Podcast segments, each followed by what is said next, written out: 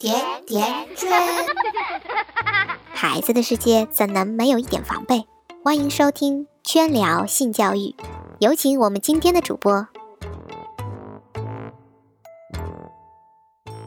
大家好，一周未闻，甚是想念。今天咱们接着聊聊娃儿们早恋的那些事儿。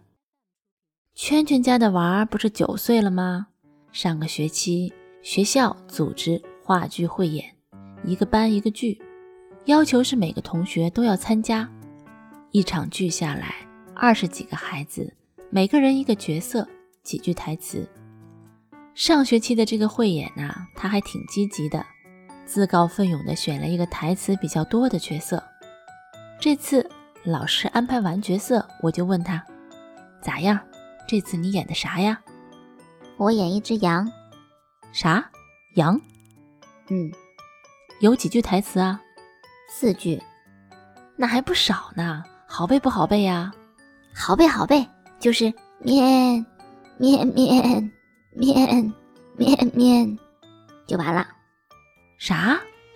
哎呀，我真是哭笑不得呀！这是老师给你分配的角色呀？我心里边嘀咕着，是不是老师给穿小鞋了，给我们分配这么个破角色？不是老师分配的。是我自己挑的，那你咋挑这么个角色啊？我本来想说你咋挑这么个破角色，怕孩子有负面情绪，破字没说出口，咽回去了。哎呀，你别管了。到了汇演那天，家长们被邀请当观众，我拍了好多照片和视频。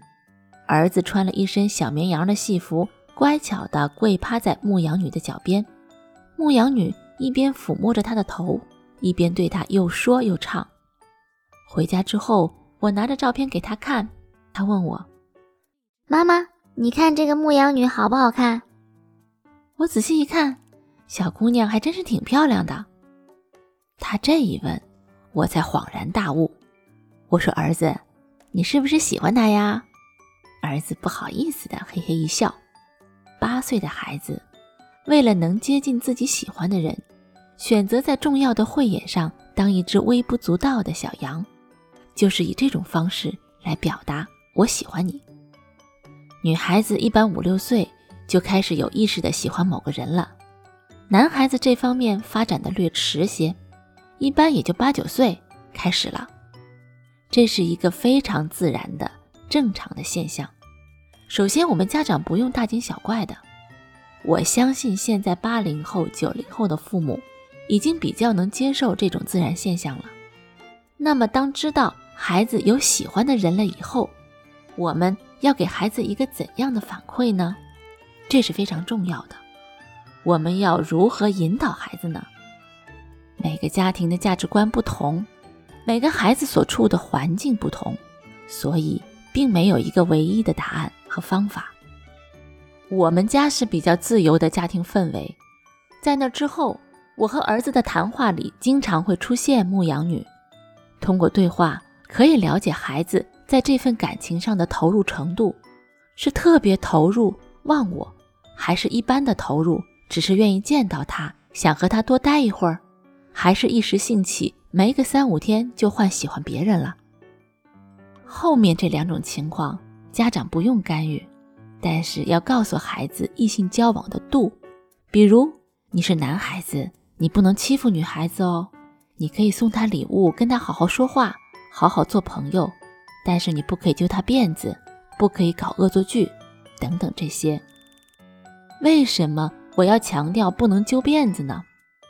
很多小男孩在不会表达自己情感的时候，往往通过一些揪辫子呀、恶作剧啊的形式，来引起女孩子的注意，但这种结果是女孩子会讨厌这种男孩子。那这就适得其反了，所以这种引导也是对孩子基本情商的教育，教他如何正确的去表达自己。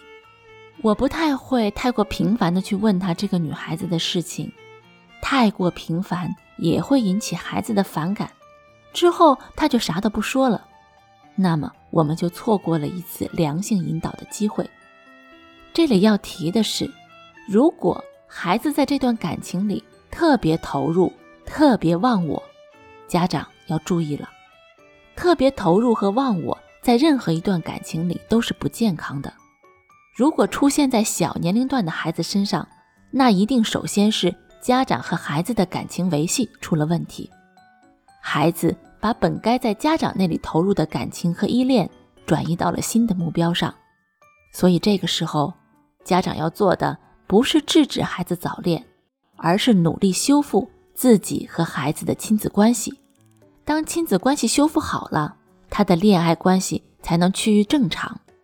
如果亲子关系没有修复好，孩子处在极端的恋爱情绪里，很容易出现各种问题。我们现在在新闻里看到的因为感情而出人命的事件，基本上都是一方的家庭亲子关系出现过严重的问题，这个才是根源。微信关注“甜甜圈伐木累”公众号，后台回复“恋爱有度”，收看本期文字版内容。